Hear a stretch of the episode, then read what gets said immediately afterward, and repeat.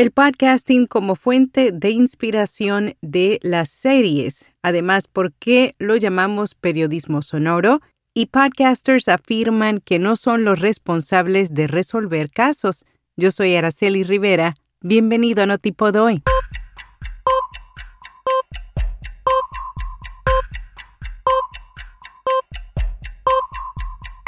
Notipod hoy. Un resumen diario de las tendencias del podcasting. El audio cristalino de nuestro podcast diario Notipodoy es producido con Hindenburg. Oír es creer. Prueba la herramienta de reducción de ruido de Hindenburg gratis durante 90 días y recibe un 30% de descuento en una suscripción anual. Detalles en las notas. Álvaro Onieva analiza cómo la industria del cine y la televisión que está buscando historias para adaptarlas a su lenguaje, tienen sus ojos puestos sobre los podcasts. En un artículo de fotograma.es concluye que en los últimos años este formato ha despertado el apetito de la televisión porque las producciones sonoras sirven para probar ideas. Una de las primeras series de televisión en Estados Unidos creadas al calor del éxito de un podcast fue Homecoming, en el caso de España, el primer podcast que dio salto a la pantalla fue El Gran Apagón. Futuro Media y Lemonada Media lanzan USA versus García Luna. Este es un podcast de investigación que explora la guerra contra las drogas y el papel que jugó la DEA. Cada capítulo aborda casos de corrupción e incluirá testimonios de ex agentes que pertenecieron a la agencia de antidrogas. Contará con cinco episodios en inglés que serán conducidos por María Hinojosa y Penilei Ramírez. Se estrena el 9 de diciembre.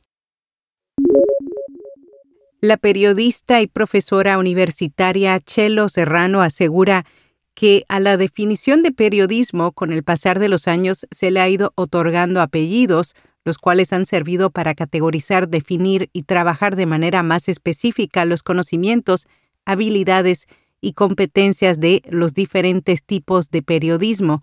Uno de ellos es el sonoro, el cual lo define como aquel tipo enlatado o en directo que se basa en el sonido y utiliza recursos propios del lenguaje radiofónico. Además, sus valores periodísticos están enfocados en la función esencial de informar, y entre sus principales características están que es digital y que el tiempo y la duración ya no es una limitación. Las cápsulas de LinkedIn funcionan. Para quienes no lo saben, una cápsula es básicamente un grupo de personas que aceptan dar me gusta, comentar e interactuar con las publicaciones de los demás. La teoría es que al hacer esto el contenido será potenciado por el algoritmo de LinkedIn. El blog Hootsuite realizó un experimento para conocer si realmente funcionan o solo son una pérdida de tiempo.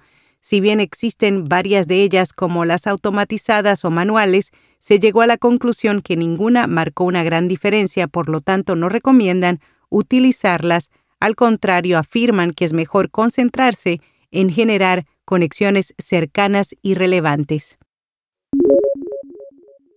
Spotify está entre las 10 plataformas que cambiaron nuestra vida. Los expertos lingüistas de la plataforma Babel Live analizaron y recopilaron las apps que más han facilitado el día a día y que están conectadas a la vida de muchas personas. Según los especialistas, Spotify es una de ellas. Actualmente cuenta con 75 millones de usuarios.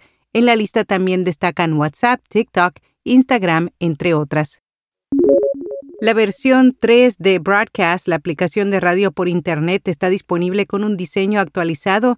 También ofrece una búsqueda mejorada, integración con Shazam y un esquema de URL que simplifica el uso compartido de estaciones. Esta plataforma tiene miles de estaciones disponibles en todo el mundo y permite buscarlas manualmente por país. En podcast recomendado El Camino de la Creatividad es un podcast que está basado en un libro previo del mismo autor, Facundo Arena. Su objetivo es ayudar e inspirar a los oyentes a través de reflexiones, ejercicios y entrevistas. Y hasta aquí, no tipo doy. ¿Te quieres anunciar en este podcast o en nuestra newsletter diaria? Envíanos un email a contacto arroba viapodcast.fm. Será hasta mañana.